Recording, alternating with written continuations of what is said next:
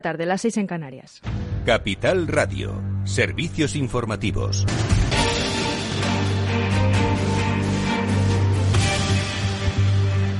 Buenas tardes. Los productores de leche en Granada y Lugo recrudecen sus protestas ante Lactalis, convocados por uniones agrarias para reclamar precios justos. Los ganaderos denuncian que lo que paga Lactalis no cubre los costes de producción de la leche. En las movilizaciones algunos han llevado sus tractores y camiones cisterna lanzando la leche. Lactalis recoge eh, este producto de unos 1.200 ganaderos gallegos y uniones agrarias denuncia que las industrias se están quedando con la subida de los precios que aplicó la distribución en supermercados en los últimos meses, pero ni un céntimo repercute en los productores. Acusan a las industrias de aprovecharse de una situación dramática. Escuchamos al secretario de Coordinación Sectorial del área externa de este sindicato, Félix Porto. Se están produciendo movimientos claros para que a través das distintas administracións se consiga modificar a tendencia que temos neste momento que marcan as industrias de mantenimiento de precios no sector produtor, de precios baixos no sector produtor. Non podemos olvidar que os galegos somos os que eh, cobramos un peor precio, o precio máis baixo de todo o Estado español e que somos dentro da Unión Europea os que estamos a cola en canto a precios tamén a excepción de Portugal. Y el ministro de Agricultura, Luis Planas, llama a los sectores de la industria y de la distribución a examinar la situación de los productores de lácteos y ponerse de acuerdo en todos los eslabones de la cadena de lácteos, al tiempo que ha advertido de que el Gobierno actuará si se comprueba que hay alguna violación de la ley. El sector de la producción de la leche fresca es sin duda en España uno de los sectores donde la cadena de valor es más vulnerable y los márgenes son inferiores. Tenemos ahí un serio riesgo para muchas explotaciones de carácter familiar y profesional que yo mismo como ministro evidentemente defiendo. Ayer hicimos una llamada tanto a la industria como a la distribución de examinar las situaciones porque el incremento de los insumos ha producido una disminución de los márgenes muy significativa. Y, ya lo era el Comité Nacional de Transportes por Carretera convoca tres días de cese de actividad entre el 20 y el 22 de diciembre, entre la medianoche del día 19 de diciembre y la del 22, en protesta por el estado de abandono por parte del Gobierno de España al sector. El comité explica que, tras varios años de negociación con temas como la prohibición de que los conductores realicen la carga y la descarga de los camiones, la no implantación de la euroviñeta, la aplicación obligatoria de la cláusula de revisión del coste del combustible, y la construcción de áreas de descenso seguras para los profesionales, la paciencia del sector se ha agotado. Además, el presidente de Fenandismer, Julio Villaescusa, critica el descenso de los salarios. En 2007, un conductor podía estar entre 3 y 4 mil euros. En este tiempo está 1.500, 2.000 euros y de ahí tiene que comer todo el mes. Las dietas van incluidas. Y desde Navarra, Jesús Jiménez nos habla de la crisis de los concesionarios navarros, que según lo previsto será más dura que la del mercado nacional. El presidente de la patronal de los concesionarios Faconauto, Gerardo Pérez, acaba de mostrar aquí en Pamplona su preocupación por la seguridad jurídica de las empresas. Pérez además ha recordado los beneficios de la reforma laboral que el gobierno plantea derogar. Luego la seguridad jurídica. Vivimos una época de verdad que yo como empresa estoy muy, muy preocupado muy preocupado por la seguridad jurídica del empresariado. Ya lo digo de los concesionarios, que ya sabéis que Fatunoto trabaja en eso. Un cambio en la reforma laboral, que ha permitido salvar mucho empleo. Y que además nosotros estamos totalmente convencidos que el que haya flexibilidad en el mercado de trabajo beneficia fundamentalmente al trabajador. Las declaraciones del presidente de Faconauto se han producido durante la celebración de las terceras jornadas de automoción de Navarra. En ellas, la patronal de los concesionarios ha estimado que el actual ejercicio se cerrará con un total de 855.000 matriculaciones, la misma cifra que se alcanzó el año pasado. Y Estados Unidos y China anuncian en la COP26 su compromiso para reforzar las acciones climáticas en esta década con el fin de alcanzar los objetivos del Acuerdo de París. Así lo aseguran en una declaración conjunta. Reconocen que hay una brecha entre los esfuerzos actuales y los objetivos de este acuerdo de evitar que las temperaturas al final del siglo suban más de dos grados centígrados. Lo explica el negociador jefe de China en la cumbre, Xie Zhenhua.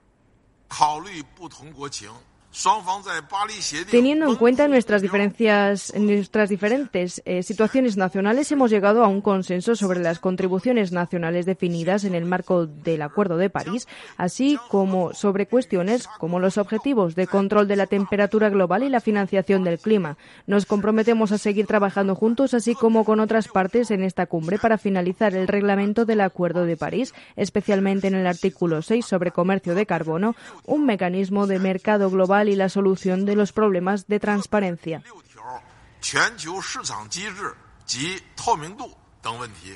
En el texto reconocen la urgencia y la gravedad de la crisis climática y se comprometen a trabajar para evitar los efectos catastróficos de la crisis. Es todo por ahora. Continúen en capitalradio.es. Les dejamos en Afterwork con Edu Castillo.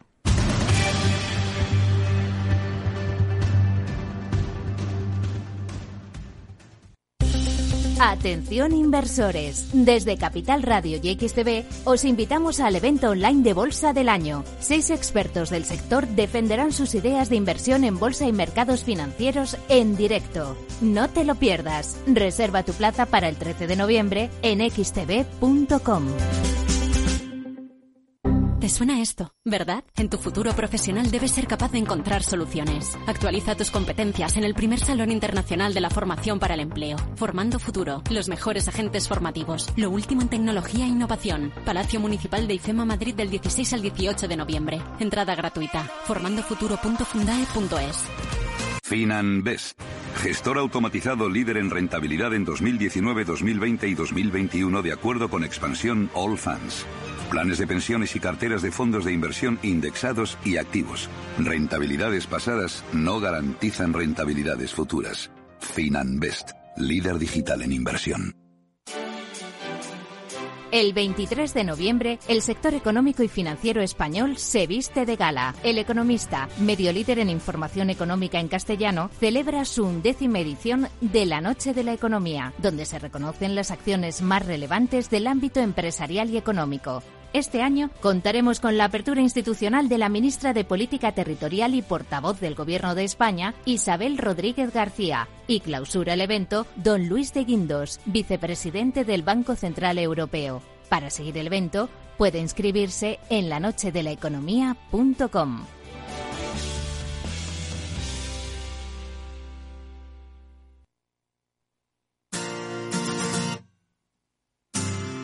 After Work con Eduardo Castillo.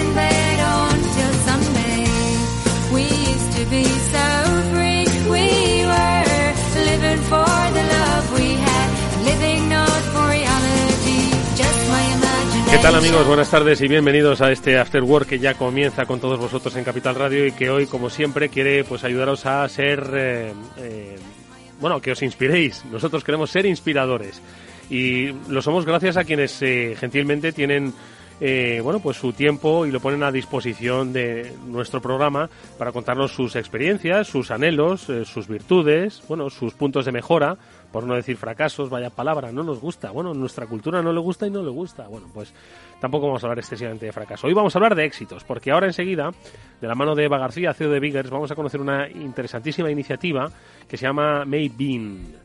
La ha puesto en marcha Saray Maestro. Enseguida también la vamos a saludar. Y básicamente, ahora os vamos a contar a qué se dedica la, la empresa que ha puesto en marcha Saray. Pero muchos de vosotros seguro que habéis llamado, oye, ¿tenéis mesa para este viernes, mañana que es viernes o pasado que es sábado? Sí, ¿para cuántos? Bueno, sería para seis en... Bah, imposible, madre mía, ¿cómo está Madrid? De hecho, el otro día decían, es que reservar en Madrid es cada día más difícil.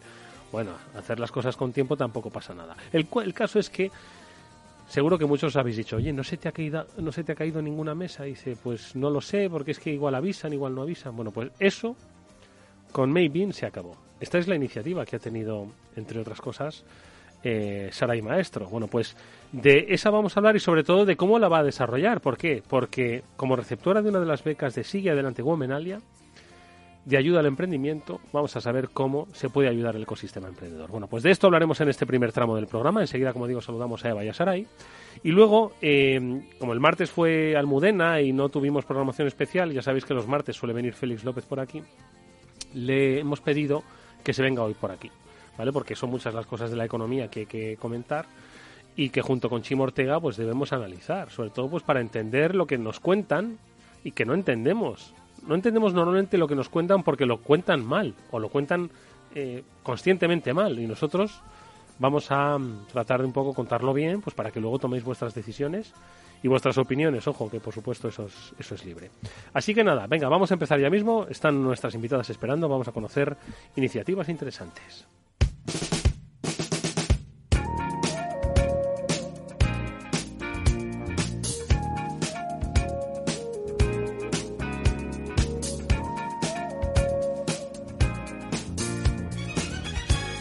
Después del trabajo, After Work, con Eduardo Castillo, Capital Radio. Bueno, Eva García es tío de Biggers, ya nos acompaña en directo en este programa. Eva, ¿qué tal? ¿Cómo estás? Buenas tardes. Hola Eduardo, ¿qué tal? ¿Me escuchas bien? Te escuchamos estupendamente y además con ganas de saber pues cómo son esas becas sigue adelante y ahora enseguida vamos a saludar a una de las receptoras ¿no? de estas ayudas, un programa de ayudas que se lanzó desde Womenalia y que mm, yo creo que hoy es la constatación de, es que los programas de ayuda, ¿no? Dicen para los emprendedores, pero luego, pues, ¿en qué quedan? Bueno, pues aquí quedan para seguir impulsando el negocio. Un negocio muy interesante, por cierto, que lo he contado un poco al principio, pero luego, cuando entre Saray en nuestro programa, nos lo va a contar con detalle. Recuérdanos un poco estas becas Sigue Adelante de Gomenalia. Yo creo que lo hablamos en el programa. Lo que pasa es que mi memoria, Eva, cada día va un poquito peor. Y en días como hoy más. Sí, fue hace un mes y medio aproximadamente, se ponían en marcha estas becas que buscaban, bueno, pues historias de emprendimiento de mujeres en España. Y bueno, pues lo que se quería es realmente darles un, reconocimiento a estas mujeres, ¿no? Mujeres, pues como yo, por ejemplo, que en un momento dado decidieron poner en marcha sus negocios y que, bueno, pues se presentaron bastantes, muchísimas, y al final pues han quedado seis ganadoras eh, que son unas mujeres increíbles con unos proyectos muy, muy bonitos y además muy competitivos y que, bueno, pues yo personalmente he tenido la oportunidad de conocer durante, durante bueno, pues este último mes, he estado dándoles eh, sesiones de formación de marca personal y la verdad es que, Eduardo, que ha sido una experiencia increíble porque son todas unas luchadoras eh, tienen una energía, una fuerza y unas ganas de comerse el mundo, las seis, bueno, yo creo que todas las que participaron realmente, ¿no? Pero especialmente ellas eh, tienen una proyección que estoy segura de que sus negocios irán hacia adelante porque están desarrollados con mucha visión, ¿no? Eh, y sobre todo porque creen en la comunicación. Ya sabes que yo aquí voy a meter mi cuña, pero son, son mujeres que, que creen en la comunicación como base estratégica de, de todos sus, sus, negocios, ¿no? Entonces, bueno, pues eh, ha sido realmente una experiencia maravillosa. Y, ya estoy deseando que conozcas a Saray. La conocemos todos ya, Saray Maestro de la Fuente, es CEO de Maybin. Saray, ¿qué tal? Buenas tardes, bienvenida que te escuchemos. A ver, abre, abre el micro, a ver. Estas plataformas, madre mía, mira, podremos ser todo lo tecnológicos que queramos, pero el micro siempre va a estar silenciado. Hola, Saray, ¿cómo estás? Hola, ¿qué tal? Buenas Ahora tardes. Muchísimas gracias. Esa voz, cálida, bienvenida a este programa. Saray, lo primero de todo, enhorabuena por ser una de esas seis eh, eh, ganadoras de este Sigue Adelante Womenalia. Nos ha estado explicando Eva, pues un poco cuántas eh, os presentasteis y las pocas que habéis quedado para el final, pero que todas compartíais pues muchísimas ganas ¿no? de, seguir adelante. Y, y, nos gustaría pues un poco conocerte, sobre todo que inspires a quienes nos están escuchando y conocer tu historia y sobre todo conocer eh, la historia que ha dado lugar a, a Maybean. Yo he contado al principio del programa, pues lo que es la, la empresa, aquello de no se te ha caído ninguna mesa, es que no, no hay forma de encontrar restaurante. Y entonces al final. Hay sábados que hay restaurantes a los que es imposible, no te planteas llamar directamente porque no va a haber disponibilidad. Exactamente, porque no va a haber disponibilidad. Y además hay un concepto, yo creo que la gente desconoce. Ahora ordenamos todas estas ideas, ¿eh? oyentes del After Work, que es el de no show, que es cuando alguien no se presenta, alguien tiene la desvergüenza de reservar y no presentarse. Con el daño que hace al restaurante que había reservado y que podía ocupar esa mesa, y a los pobres eh, comensales que se han quedado sin reservar y que pues quizás no han podido quedar, ¿no? Vamos a ordenar un poco toda esta mesa. Vamos a hablar de Maybean, qué es, y sobre todo cómo llegas a ello y cómo a través de este programa de Womenalia vas a darle un impulso. Cuéntanos. Perfecto. Esto nace en mi cabeza porque es un problema real. Yo eh, soy muy foodie y voy a restaurantes, a restaurantes en los que a lo mejor tardas dos, tres semanas en encontrar una mesa o habitualmente no lo encuentras un sábado, ni te planteas siquiera llamar. Y entonces, de repente vas al restaurante y ves que hay mesas disponibles, mesas vacías que no se llenan en toda la noche. Y dices, ¿cómo es posible? O sea, si yo me enterara de estas mesas, de esta disponibilidad, habría mogollón de gente que pagaría por ello, ¿no? Mm. O que estaría por lo menos encantado de poder darle una segunda vida a esa mesa. Entonces, empiezas a hacer un estudio de mercado te das cuenta que llega a ser un 15% de las reservas semanales se convierten en cancelaciones. Entonces, al final era el match perfecto. El restaurante necesita tener la disponibilidad de todo su restaurante completa y tener todas las mesas al máximo beneficio y no perder esas mesas libres, ¿no? Por esas cancelaciones de última hora, por esos no-shows, de gente que reserva en dos y tres sitios y luego, lógicamente, solo cena en uno. Y eh, al final necesitaba también esos usuarios que quieren saber eh, esa disponibilidad de esos restaurantes a los que les encantaría disfrutar de una experiencia gastronómica, ¿no? Pues vale, pues ese era el match perfecto. Eh, viene para resolver ese problema es una app que nada más entrar, bueno, es una app que es una guía gastronómica, porque sabes perfectamente qué tipo de restaurante te vas a encontrar. Es aquel restaurante en el que tiene un ticket medio más o menos superior a los 35-40 euros, allí donde vas a recibir una experiencia con cada uno de los platos que vas a disfrutar, ¿no? Y entonces esos restaurantes en los que habitualmente tampoco tienes mesa y es más difícil acceder eh, a, la disponibilidad. ¿no? Hmm. Entonces nada más entrar en la app, te geolocaliza y te dice las mesas que tienes disponibles para el servicio que tú quieres, para el día que tú quieres. Y en caso de no haber disponibilidad, te olvidas de listas de espera, eh, simplemente mediante un clic eh, marcas a qué restaurante y en qué día quieres ir a disfrutar y entonces cuando el restaurante tiene una mesa, porque llega a ser lo que te contaba, un 15% de, de las reservas, ¿no? Entonces llega a ser muchas mesas las que se eh, quedan libres. Entonces, cuando una mesa queda libre, en ese mismo instante te llega una notificación al móvil y te dice, tengo una mesa para ti, para hoy, para dentro de una semana, para el día de tu cumpleaños, eh, ¿la quieres? Con un clic la reservas y te quedas con la mesa.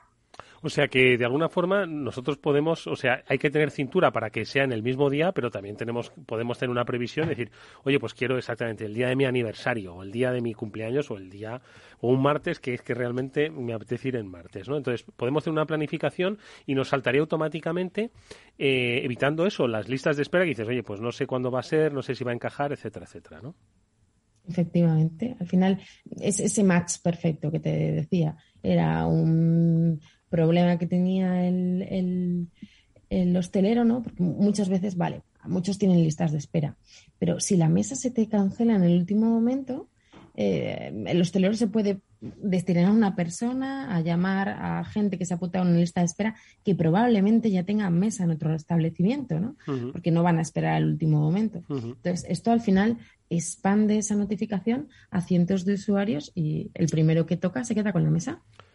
Oye, entiendo que esto eh, implica que haya eh, restaurantes adscritos ¿no? a, a Maybean ¿no? y luego mm. usuarios activos, ¿no? Con foodies, como dices, ¿no? que estén, pues oye, al caer de los nuevos sitios, de los sitios pues más o no tan de moda, pero que sí son nuevos o que le, han hablado y que dices tú que hay colas pues de, de, tres semanas, cuatro semanas, ¿no? efectivamente. Eh, lo que hacemos es pues ese canal de comunicación directo entonces tenemos restaurantes, tenemos más de 100 restaurantes, elegimos muy muy bien el tipo de restaurante que está, ah, porque al final es ese restaurante demandado, ¿no? Al que, em, porque buscamos que nada más entrar el usuario sepa qué tipo de restaurante se va a encontrar. Entonces es ese restaurante en el que la disponibilidad es más complicada. Entonces tenemos más de 100 restaurantes y, y usuarios mm, registrados que son los que disfrutan de esas experiencias.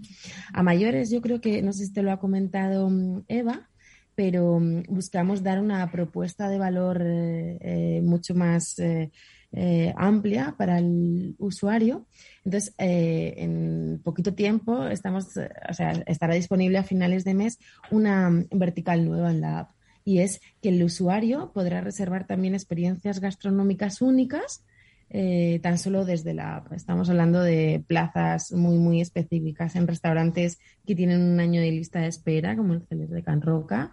Em, experiencias dentro de, eh, dentro de monumentos muy, muy espectaculares. No quiero desvelar mucho tampoco, ¿no? porque lo que necesito es que al final em, el usuario se baje la app y conozca eh, este tipo de, de experiencias únicas, eventos únicos que vamos a desarrollar. Oye, con este proyecto, Saray, eh, te acercas a Sigue Adelante Womenalia. ¿Con qué objetivo? Eh, cuando de repente pues eh, postulas a ello, ¿qué es lo que necesitabas? ¿Un impulso en marca personal? ¿Nuevas ideas? ¿Financiación? ¿Cuáles eran un poco los objetivos que te impulsaron? Bueno, yo creo que todo en esta vida suma. Entonces, o sea, para mí cada persona aporta y es un granito de arena más, ¿no?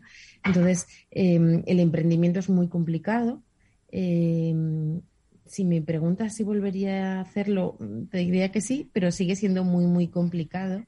Em, entonces, bueno, creo que al final gente eh, como Womenalia o, como Biggers, eh, que apoya proyectos eh, de mujeres que están empezando, Em, es muy, muy importante porque, o sea, lo más importante es se necesita información, formación y ayuda. Ah, indudablemente en la ayuda entra la financiación. Entonces necesitamos, em, al final es un mercado que tiene dos clientes, es el restaurante y el usuario. Tienes que conocer muy, muy mucho cada uno de tus clientes. Y entonces, bueno, pues em, empresas como, como pues como Biggers o, asociaciones como Womenalia te apoyan en, darte contactos, en buscarte inversores, em, que al final para conseguir llegar a, todo el mercado nacional, a internacionalizarte, necesitas eh, esa financiación y es indispensable. Entonces, bueno, lo que hacen es acelerarte un poquito, ¿no? Ayudarte un poquito en, en, en cuanto a contactos, en cuanto a formación, en cuanto a, conocerte un poco más, desarrollar tu marca personal, ponerte en contacto con inversores.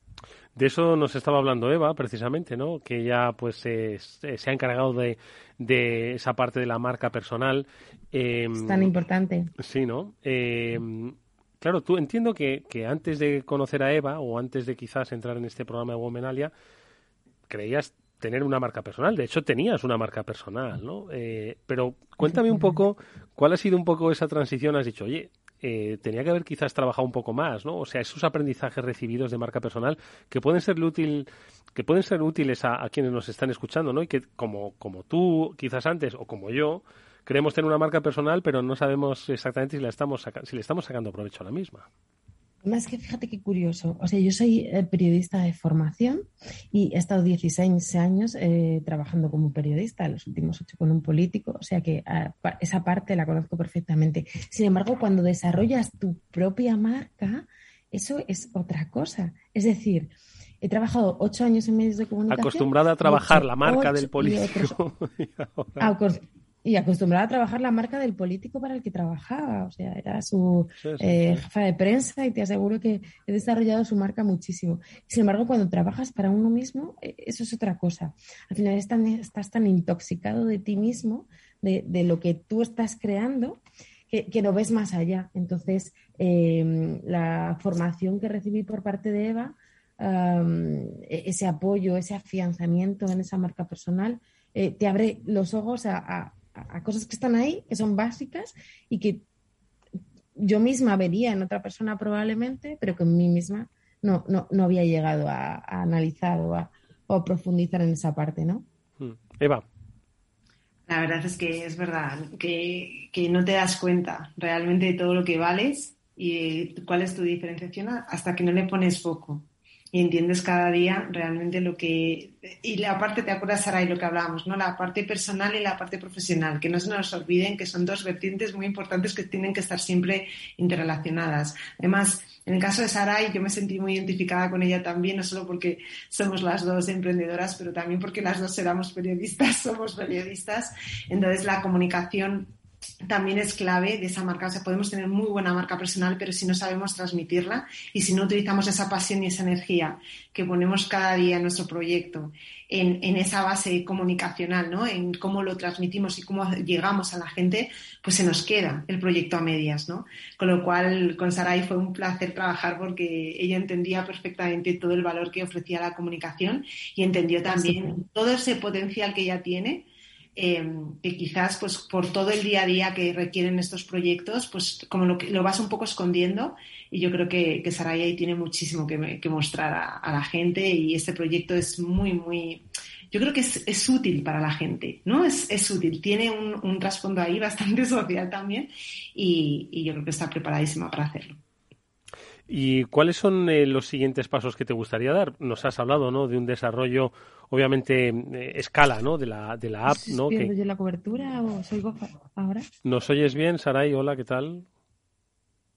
Sí, ahora, ahora, ahora, perdón. Te preguntaba cuál, eh, no sé, ¿dónde te gustaría situar eh, Nos hablabas antes de esos proyectos, ¿no? Que tampoco querías desvelar mucho, con, con cierta lógica, ¿no? sobre los, las experiencias únicas, ¿no? Pero ¿dónde te gustaría llevar eh, eh, maybe, pues qué sé yo, dentro de un año, dos, cinco, ¿dónde te gustaría verlo? Hombre, lógicamente eh, estamos eh, enfocadas a salir en todo el panorama nacional y en dos años a internacionalizarnos. Yo creo que es un producto, al final, es cierto que el mercado español es diferente, ¿no? Eh, nosotros eh, eh, disfrutamos mucho de experiencias gastronómicas, pero comer en restaurantes, comen en todos los países. Y necesitar mesas de último momento, mesas canceladas, eso pasa al final en todos los países, ¿no? Entonces, sí que es cierto que hay el, Latinoamérica es un mercado perfecto para ello. Italia también. Entonces, el, el objetivo es en dos años poder internacionalizarnos. Es un producto muy, muy escalable eh, que se puede replicar perfectamente. Y yo decía al principio del programa ¿no? que hoy quería pues que las experiencias fuesen inspiradoras, ¿no? Eh, y un poco para terminar, sí que te iba a pedir, Saray, que nos dijeses, bueno, pues cosas, decías antes, si lo volviese a hacer, no, decía, haría lo mismo. Por supuesto que haría cosas, haría algunas cosas y otras, y otras... cambiaría, cambiaría cosas, pero, pero volvería a, a, a, emprender, porque el que no lo intenta el que no arriesga y no lo intenta no puede llegar a conseguirlo. Pero, ¿qué, a ver, ¿qué cambiarías? Es, ¿Qué cambiarías? Oh, bueno, es que eh, día escribí un artículo para Womenalia sobre los 10 errores que comete alguien que no conoce nada de emprendimiento. Bueno, o sea, yo o sea, es increíble, era periodista, he trabajado em, escribiendo de multitud de cosas y sin embargo hay palabras del emprendimiento que no conocía, desconocía, pivotar, speech, elevator, pitch, un deck, un, una, eh, jerga propia, una jerga propia. Sí, sí, tiene una jerga propia. Entonces, bueno, yo creo que, em, o sea, lo más importante es em, primero tener una idea, arriesgarse, eh, eh, intentarlo porque el que no lo intenta indudablemente nunca puede llegar a conseguirlo. Y luego, bueno, pues eh, es necesario que te rodees de gente que realmente conozca el mundo del emprendimiento y, te pueda ayudar a formarte y, a tirar adelante, la verdad. Porque no, es un camino fácil. No es un camino fácil. te, pues reporta muchísimo felicidad y muchísimo orgullo, ¿no? Y, al final, eh, bueno, es, es, es muy satisfactorio, pero no es fácil. Pues le iba a pedir a Eva que nos hiciese una reflexión final a propósito de especialmente esto último que ha dicho Sarai, ¿no? Sobre las dificultades, sobre eh, las ganas, sobre los errores, sobre los aciertos, obviamente. ¿Qué te parece? Tú que estás trabajando mucho la marca personal, que ayudas desde Biggers a eh, conocer y a dar a conocer ¿no? los, los proyectos de emprendimiento, ¿qué te ha parecido? Sí, es justo, sí es que es eso, pero lo bueno yo creo que cuando realmente emprendes desde el corazón porque te apetece, porque lo vives, yo creo que esos errores se convierten siempre en oportunidades. Y en vez de mm, pensar como que es algo en lo que hemos fallado o en lo que donde no estamos preparados, a los emprendedores este, este tipo de baches nos, nos hace muchísimo más fuertes. Con lo cual eh, es un aprendizaje permanente que nos prepara para todos esos planes que tenemos para el futuro. Con lo cual Yo creo que al final ese error siempre va a ser una gran oportunidad y cuanto más nos equivoquemos, más preparados estaremos, con lo cual eh, yo creo que hay que pensarlo así y ver siempre el, el vaso medio lleno, siempre, siempre, siempre. ¿Vale? nosotros lo vemos medio lleno y nos lo vamos a tomar en cuanto vayamos a uno de los restaurantes que desde Eso, nos, nos van a permitir hacerlo. Maybean, eh, con Y, con, bueno, buscadlo en Google que lo vais a encontrar, ¿vale? Y si no, buscad la referencia de nuestra invitada, Saray, maestro de la fuente, como consejera delegada, como CEO fundadora de Maybean, y, y a la que le agradecemos muchísimo que haya estado con nosotros estos minutos. Veremos esos restaurantes que no, no sé si lo leíais el otro día, igual algunos decían que exageraban, pero decían que en Madrid era imposible últimamente conseguir mesa. Bueno, pues igual es menos imposible si descargamos Maybean. En estos tiempos de pandemia que hay muchas restricciones, pues no sería mal momento para empezar a ver si encontramos hueco en ese sitio preferido. Saray, muchísimas gracias. Enhorabuena por eh, ese proyecto, también por la final de eh, Sigue Adelante Womenalia y mucha suerte para el futuro. Que lo, que lo disfrutes, que lo disfrutes y lo degustes. Un placer, muchísimas gracias. Hasta pronto. Y Eva García, como siempre, un placer que nos descubras experiencias interesantes, experiencias de vida, experiencias de empresa. Gracias, Eva, hasta muy pronto. Gracias a ti, Edu. Adiós.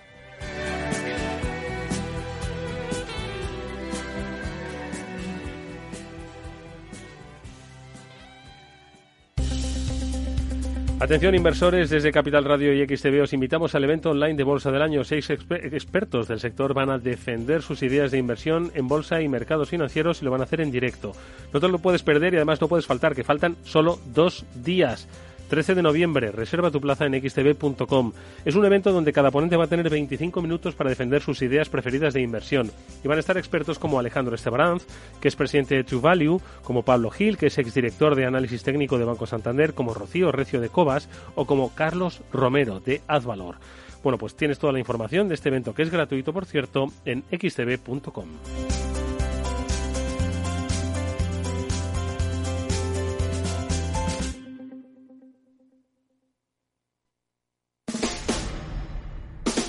Escucha cada día entre las 8 y las ocho y media de la noche el balance de los deportes con Paco Lloret, la emoción del fútbol y la pasión del deporte en el balance.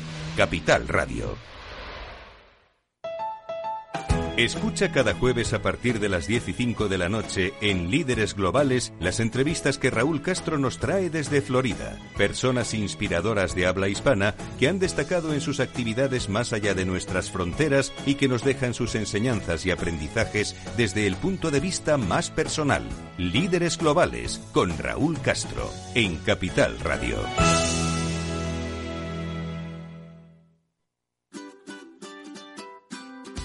Mesa y Descanso es el programa donde Mar Romero te acerca cada fin de semana los mejores productos, te invita a disfrutar de los buenos vinos de cada denominación de origen y a conocer restaurantes y lugares de ocio con un encanto especial. Mesa y Descanso, los domingos a las 13 horas, aquí en Capital Radio.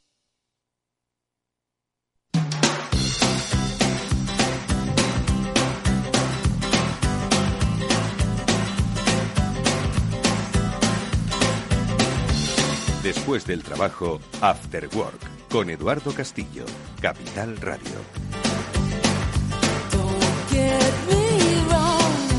Bueno, pues vamos a hablar un poco de economía, de las cosas que están pasando. Eh, pasan tantas cosas que es que hablar de crisis de suministro es repetirnos, hablar de inflación es repetirnos, hablar de mm, crisis energética es repetirnos, hablar del gran apagón es repetirnos. Hablar de, de tantas cosas es repetirnos, de pensiones es repetirnos ya hasta la saciedad. Pero bueno, vamos a hablar de. Vamos a repetirnos. Y lo vamos a hacer con la ayuda de Félix López, que es nuestro economista de cabecera. Félix, ¿qué tal? Buenas tardes. Ya, muy buenas tardes. ¿De qué nos repetimos hoy, Félix? Eh, no sé, podemos repetir, podemos empezar a repetirnos por un tema muy curioso que he leído esta semana, un artículo, bueno, es un estudio de dos economistas españoles de la Universidad Autónoma de Barcelona y de la Universidad de Valencia.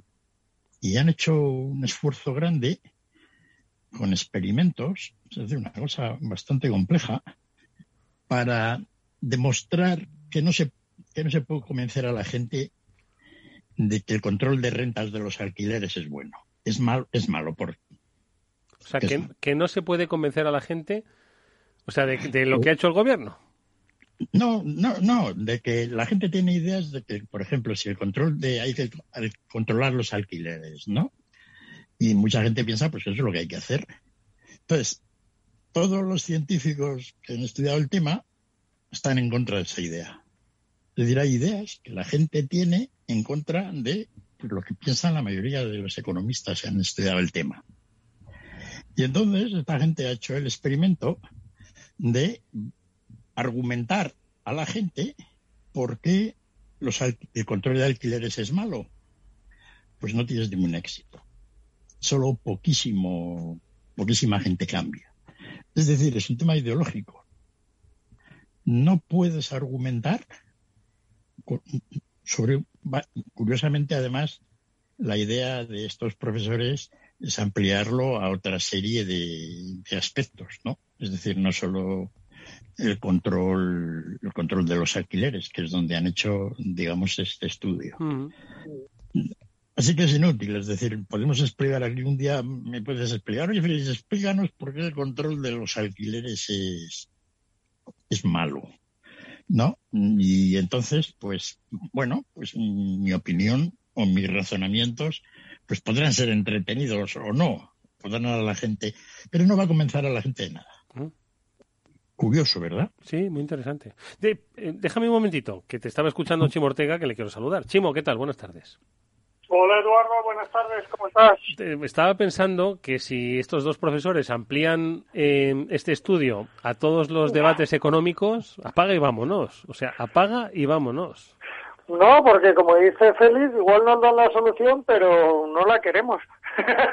Claro, igual, igual nos dan la solución de lo que hay que hacer o de dónde realmente estaría el debate y no el que nosotros muchas veces hacemos, pero nuestra lógica o nuestro ideario no, no nos acepta. No nos, no nos permite aceptarlo. A mí me sirve, a mí me sirve bien esto porque me va a ahorrar mucha pérdida de tiempo. ¿No? Es decir, cuando salen estos temas. Félix, tú tienes mente lógica. tratar de explicarle a la gente pues una serie de razonamientos. Creo que han hecho otro estudio, ¿no? También, no sé cuál será, no voy a ver si, si avanza un poco más uno que suele ser típico es también, pues esto de si hay que poner aranceles o no. Por ejemplo. Hombre, ahora las viñetas de las autopistas también. Ahora, ahora, ahora hablamos de eso, ahora hablamos de eso, ahora hablamos de la huelga de camioneros. O si subir las cotizaciones a la seguridad social, los impuestos al trabajo, es buena cosa para el empleo o malo. Es un tema ahora candente en España. Sí. Pues también está demostrado de que eso va contra el empleo hay bastantes procedimientos diferentes para que la gente pueda cobrar pensiones. Hmm. Como tienen en Dinamarca, por ejemplo, que tienen unas pensiones que se pagan con los impuestos muy altos que ellos pagan. Pero, de alguna manera, eso para la generación de empleo es mucho mejor. En España tenemos un sistema de impuestos al trabajo, pues que es de los más altos del mundo, ¿no? Entonces, pues parece que hay alguna relación entre el paro más alto del mundo y las cotizaciones sociales pues más altas del mundo casi, ¿no? Hmm. Pero bueno, hay otra serie de, temas, ¿no? El comercio internacional, pues hay que liberalizarlo, hay que hmm. también es un tema pues que la gente tiene ideas preconcebidas y que no suele cambiar mucho, ¿no? Hmm. Pero bueno, así que es un poco preocupante esto, ¿verdad? Porque dices, bueno, pues pues vas un poco a iluminar, ¿no? Te das cuenta de que es absolutamente Claro, o sea, es que el trabajo de estos dos profesores echa por tierra las teorías económicas que tratan de explicar, ¿sabes? Pero entiendo que en un sentido u otro, ¿no? Es decir, no estamos hablando de que eh, la gente se niegue a entender las políticas, eh, o sea, que decir, que no sean tan liberales, sean más, pues vamos a llamarlos así, vamos a ponerlos, ¿no? En un sentido más intervencionistas o, menos estatalistas, ¿no? Entonces, entiendo que habrá, eh, que lo mismo le pasará a los liberales, ¿no? Que por mucho que les digan teorías así un poco más regulatorias. Eh, no, pero, por ejemplo, si hubiera. Los autores estos van, digamos que recogen un cierto cuerpo de conocimiento que la mayoría de los economistas están de acuerdo. ¿No? Es decir, si hubiera pues otro tipo de, de, razonamiento en el cual todos los economistas liberales estén de acuerdo, pero que tenga que ver pues con la intervención estatal, por ejemplo, pues que tenemos con el policía, por ejemplo, pues, eh, pues ahí no habría diga, sería eso, digamos, contra lo que se enfrentaría el conocimiento o la opinión de la gente, ¿no? Entonces, ideas ideas que más o menos los economistas dan por ciertas que las, como base de la ciencia. Pero claro, para mucha gente la base de la ciencia económica pues no tiene mucha, mucha relevancia, ¿no? Se piensa que es todo pues un montaje. Y, bueno, eso es lo que por decir algo que comentabas al principio, ¿no? Vamos a hablar un poco. Por no repetirnos, ¿no? Por no repetirnos. Por no repetirnos en esa y línea. Quizá esto nos ayuda a que no tengamos que repetirlo más. Exactamente. Ya, no, pues... porque total, ¿para qué lo vamos a repetir si es una idea preconcebida la que tiene la gente? Sí. Claro. Hombre, hay un. O sea, el esfuerzo no está del todo perdido. Hay un pequeño margen para que la gente cambie de opinión. Pero gracias, Félix. Acabo de reencontrarme contigo mismo gracias a este rayo de, de todas formas, de todas formas. Bueno, sigue Félix, sigue, sigue. ¿Cuál es el rayo de optimismo? Y, y, que luego, en vez de mejor decirle a la gente los razonamientos ¿no? de una manera como libro de texto, ¿no? Es decir, un poco casi diciendo, mira, si esto no lo entiendes, hay un problema contigo es mejor que la cosa sea como indirecta, ¿no? Es que los dejes a la gente que vayan descubriéndolo un poco, vayas dando algún dato aquí por allá, y que el estudiante que está sujeto al experimento este, pues de alguna manera llegue a su poco a, a su propia conclusión. Lo cual, por otra parte, pues todos podríamos saber de entrada que era el mejor procedimiento, ¿no? Mm. ¿No?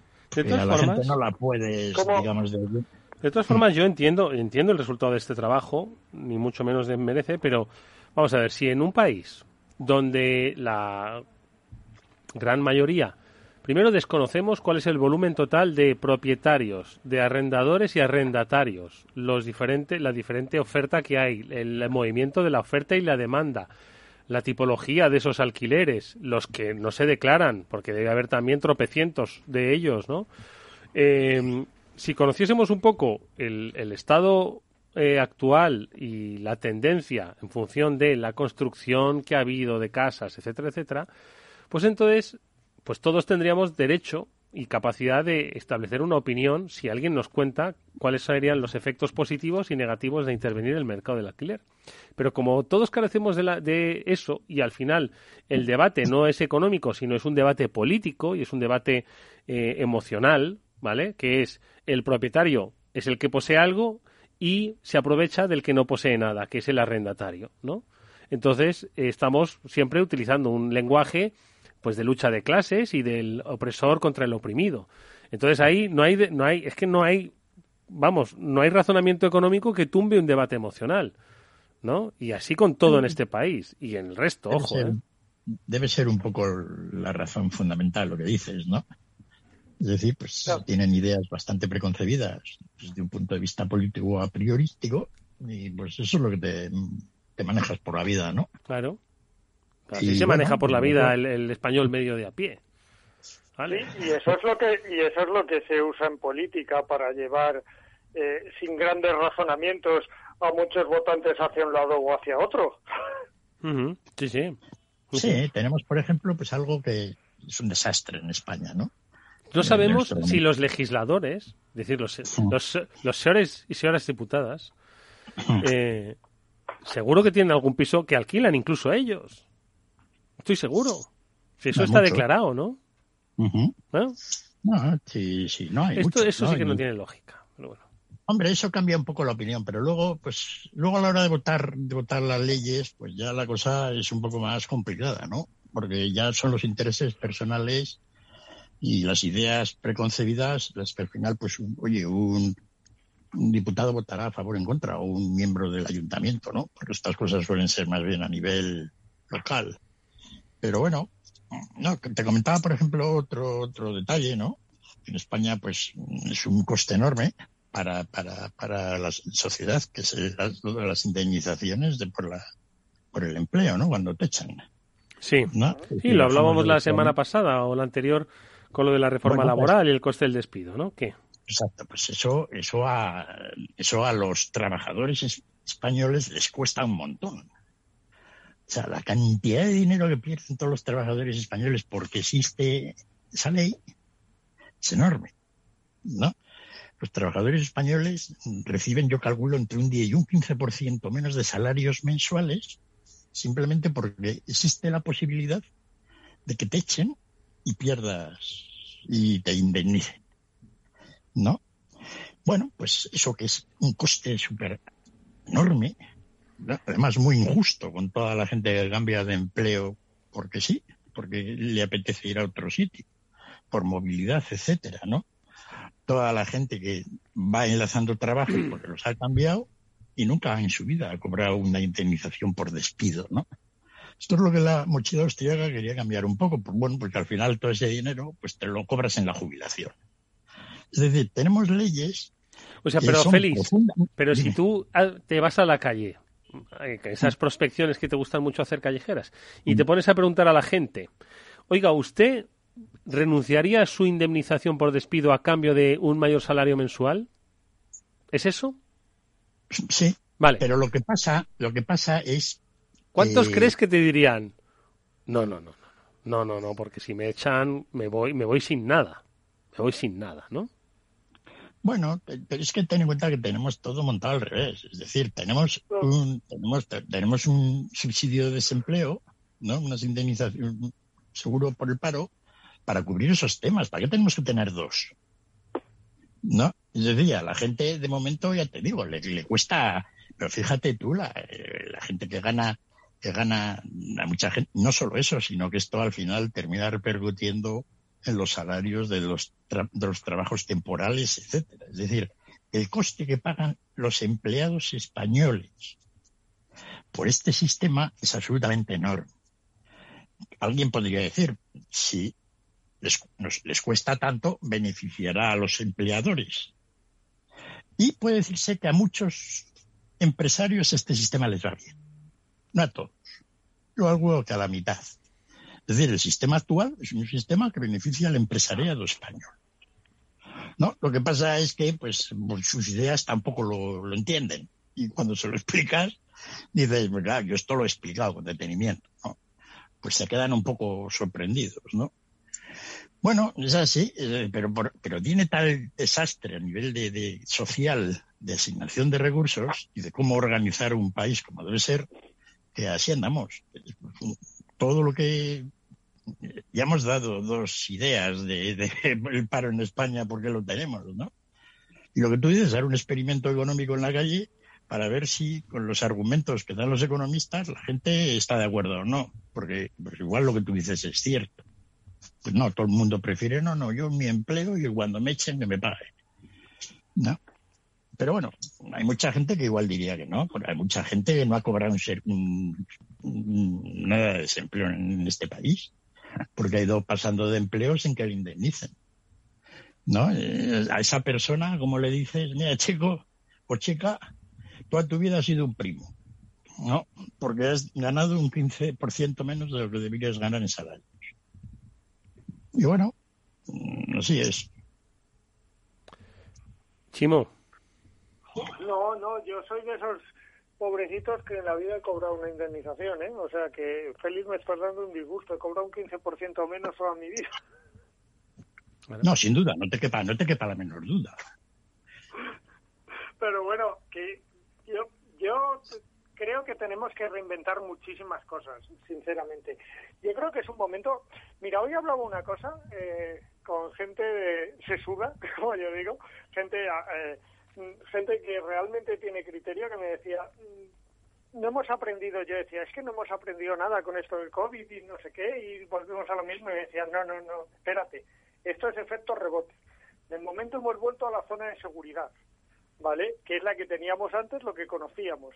Dice, pero tiene que rebotar. Yo espero que rebote aprendiendo estas cosas. O sea, hay que reinventarnos muchas cosas y tenemos que estar dispuestos a hacerlo ¿no? y a salir de esa zona de confort a la que hemos vuelto, que no es ni, yo creo que no es ni buena, pero es la misma que teníamos y es donde nos sentíamos cómodos. pero hay muchas cosas que cambiar en la economía, en lo social. Tenemos, tenemos que aprovechar para cambiar cosas. Hemos visto que no funciona, que las cosas las tenemos prendidas con alfileres, tenemos que cambiar cosas. Y posiblemente un replanteamiento cuando estamos hablando de si vamos a poder pagar pensiones, de si eh, tenemos eh, un tanto por ciento elevadísimo de, trabajo temporal, de si somos el país con más paro de Europa, pues a lo mejor estas son cosas que debemos plantearnos para cambiar el modelo económico y no solo si pagamos más impuestos o no. Mm. Oye, eh, escuchad, que no quiero que se me vaya el tema eh, de lo de los camioneros. Chimo, 20 y 21, eh, huelga de transportes, pues en víspera de Nochebuena, Navidad, regalos por aquí, regalos por allá. Esto es como, con perdón, eh, la desesperación ya de los camioneros, ¿vale? Eh, lo hemos hablado muchas veces. No hay camioneros, hay un colapso logístico, les está pasando todo lo que hemos hablado mil veces y además, yo soy sincero, ayer entrevisté al director general de la Asociación de Transporte Internacional por Carretera, mientras que el presidente estaba reunido en el ministerio, ¿vale? Porque el ministerio les había prometido, cuando hubo un amago de huelga a la vuelta de vacaciones, que jamás iba a poner ninguna euroviñeta o viñeta nacional para moverse por las carreteras sin previamente haber negociado con ellos. Eh, vinieron de, de la cumbre y, anunciaron que poníamos la euroviñeta. Entonces ayer fueron las asociaciones del sector al ministerio y por la tarde, cuando acabó la reunión, convocaron otra vez la huelga que habían desconvocado porque esa promesa de que no iban a, poner esto. O sea, es que es como la gota que colma el vaso, es decir, ya no puedes apretarme más, eh, me sube el, el gasóleo de manera salvaje, ahora me quieres cobrar por circular, eh, me va, tengo una crisis que no tengo ni conductores para, para las empresas, eh, la logística se me ha descuadrado y ya no vuelvo lleno cuando y dejo una carga, ya no, no tengo esa capacidad para recargar porque las cosas no están en tiempo. El just in time, la organización just in time de la logística y de la industria se nos ha ido, al menos de momento, al garete. Eh, eh, ¿Por dónde quieres que salga, sabes? Entonces, pues la verdad es que yo te puedo decir que de primera mano que están muy decepcionados, sobre todo porque la huelga, eh, digamos lo que digamos, pero es una es una, un motivo de desesperación porque es el, ya no puedo más a que me prometas cosas y no las cumplas. No, además, además es que la viñeta y el pago por las autovías es algo que reduce el, PIB nacional. Si el gobierno va decididamente a que los españoles seamos más pobres. De hecho, eh, con la idea de que quizá ellos recaudan un poco más. No, que es un poco la idea, pero esa es una idea porque vamos a usar menos las autovías y usar menos las autovías de una manera u otra implica que somos menos ricos. Es muy directo, además, eso. ¿no? Claro. Y además pasa una cosa, que es que yo creo que no se dan cuenta que, la carretera la pagamos todos. Es decir, habrá gente que no conduzca nunca en su vida por una autovía. Venga, vale, te lo compra. Pero las cosas que le llegan a su casa, lo que comes, lo que eh, la ropa. por eso, por, eso los por, carretera. Es que si no existiera esa carretera, no le llegaría. Entonces, es un bien común que estamos todos, para empezar. O sea, así de claro. Pero también hay otra cosa para mí importantísima. Una de las cosas que ha crecido en España mucho últimamente es la exportación. Es uno de los puntos en los que, digamos, eh, estamos intentando cambiar el modelo en que nuestra industria eh, quizás no tener más industria, porque deberíamos tener mucha más, pero sí hacerla más internacional. Eh, ha habido muchos años desde las instituciones se ha promovido que hasta los medianos empresarios, no digo pequeños, pero medianos empresarios exportaran y tuvieran parte de su negocio internacional porque era muy bueno para el país. Claro, era muy bueno el país por las exportaciones, pero es que si encima eh, mm, sigues apretando al sector que mueve esas exportaciones y que durante la pandemia te has dado cuenta que además es básico, lo tenías clarísimo, entonces pues me da a mí que vamos a ir pasos para atrás. Es que no, o sea, es algo que, es difícil de entender. Oye, ya, ya, estamos cogidos por el tema de la Unión Europea. es un tema de los presupuestos públicos. Tenemos tanto gasto que ya, pues el gobierno va a intentar sacar dinero donde puede, a costa de que España sea más pobre. no, pero nos hacen más pobres como personas y como país. Es decir, ¿no? Sin embargo, pues hay alguna idea, ¿no? Pues la, autovía la que la pague, pero que dice el chimo, joder, pero si todos la usamos, ¿no? Hay mucho bien público que no usamos todos los españoles y lo pagamos. Por ejemplo, la sanidad, hay mucha gente que no se pone enfermo. ¿No? Y la está pagando. Quiero decir que... ¿Qué os parece lo de pagar las autovías estas que habéis usado siempre y de repente ahora vais a tener que pagar de 1 a 7 euros? ¿Qué os parece? Félix. Eh, fatal, quiero decir que es más, aparte de que, de que, bueno, pues pagamos la autovía y el gobierno tiene más dinero, pues para poner sanidad, eh, somos más pobres en España en conjunto, ¿no? Es decir, porque solo cuando, solo cuando hay una congestión, ¿no? Un bien público debe ponerse una tarifa. Y en las autovías españolas, en la mayoría, no hay congestión. En alguna puede haber en algunos momentos. Cuando hay congestión, en general, pues alguien puede empezar a estudiar el tema, ¿no? La idea es que si es razonable, pues eliminar el cuello de botella y ampliar la autovía, ¿no? Pero, pero ese es el razonamiento, es decir... Ya, pero según los investigadores de la Universidad Autónoma de Barcelona y de la Universidad de Valencia, ese razonamiento no vale. No vale nada en absoluto. No vale nada. No, pero a la gente esta, sin embargo, es difícil de convencer. Hombre, hombre. Y sin embargo, pues aquí el gobierno lo, lo, va a hacer. Por eso, no, eso quien no lo va a entender es el gobierno, que, que, lo va a hacer aunque no sea razonable. En fin, pues amigos, que nos tenemos que nos tenemos que despedir. Es en 2024. Bueno, al final sí es que la vida va a cambiar mucho. Va a cambiar mucho está cambiando algunas cosas rápidamente, como nos ha pasado con la pandemia, y otra suavemente, como la rana, como, la rana cociéndose lentamente. Pues así estamos todos, con la rana empezando a notar lo tibio del agua. Ya explicaré que lo de la rana es mentira. ¿Cómo que es mentira? Sí. Ya dije yo que lo de lo de la, lo de la mariposa Que la rana va a salir también, o sea, la rana va a saltar del... Bueno, lo explicamos la semana que viene. Félix López, Chimortica, que nos tenemos que ir. Amigos, muchísimas gracias, que descanséis estos próximos días. Un abrazo. Un abrazo. Adiós. Y nosotros nos despedimos hasta el próximo lunes, que volverá nuestro espacio de ciberseguridad. Estará con nosotros la Guardia Civil, nos contarán cómo están trabajando para combatir la ciberdelincuencia. No os lo perdáis a las 19 horas aquí en la sintonía de Capital Radio. Jorge Zumeta estuvo gestionando técnicamente este programa. ¿Cómo se nota esa canción que es un millennial de pro? Nos gusta la música que pone. Nos vemos nosotros el próximo lunes, como digo, aquí en la sintonía de Capital Radio. Adiós.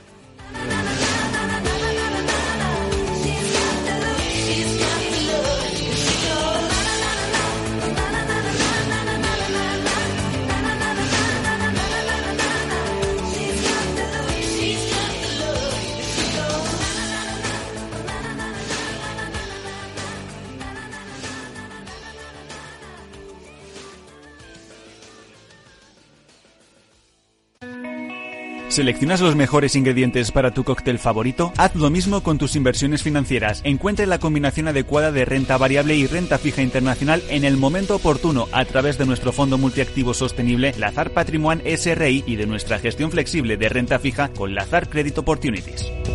Los fondos están registrados en la CNMV con los números 1890 y 1991 gestionados por Lazar Fresh Gestión con depositario en CACEIS y representados por BNP Paribas Security Services. Los riesgos del fondo son la pérdida de capital, la gestión discrecional, la renta variable, los tipos de interés, el crédito, los futuros, las contrapartidas y las divisas. El objetivo de rentabilidad y el capital invertido no están garantizados. Por favor, consulte lazanfarmanagers.com para obtener más información. Te suena esto, ¿verdad? En tu futuro profesional debes ser capaz de encontrar soluciones. Actualiza tus competencias en el primer Salón Internacional de la Formación para el Empleo. Formando Futuro, los mejores agentes formativos, lo último en tecnología e innovación. Palacio Municipal de IFEMA Madrid del 16 al 18 de noviembre. Entrada gratuita. formandofuturo.fundae.es. ¿Qué es ir más allá? Con Arval podrás llegar donde te propongas de la forma más sostenible y asegurar un mundo mejor contribuyendo a la seguridad en carretera, al futuro de las ciudades y a la calidad de vida. Ser responsable sin tener miedo al liderar el cambio. Arval, la transición energética arranca aquí. Más información en arval.es.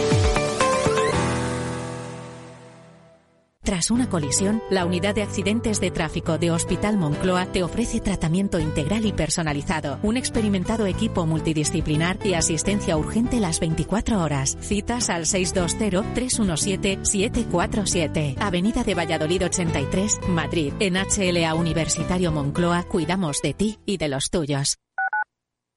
Escuchas Capital Radio, Madrid 105.7, la radio de los líderes. Si quieres mejorar tu formación o tu empleo, apúntate a los cursos gratuitos de formación profesional para el empleo de la Comunidad de Madrid. Podrás elegir entre más de 13.000 cursos. Infórmate en tu oficina de empleo o llamando al 012. Financiado por el Ministerio de Educación y Formación Profesional, Comunidad de Madrid. Gráficas Naciones. Más de 50 años de experiencia en el sector de las artes gráficas. Apostamos por la última tecnología tanto en impresión offset como en digital y gran formato. Realizamos todo tipo de impresión. Tarjetas de visita, folletos, libros, vinilos, decoración y montaje de stands. Más información en el 91 629 2145 o en gráficasnaciones.es. Para personas inquietas, Capital Radio.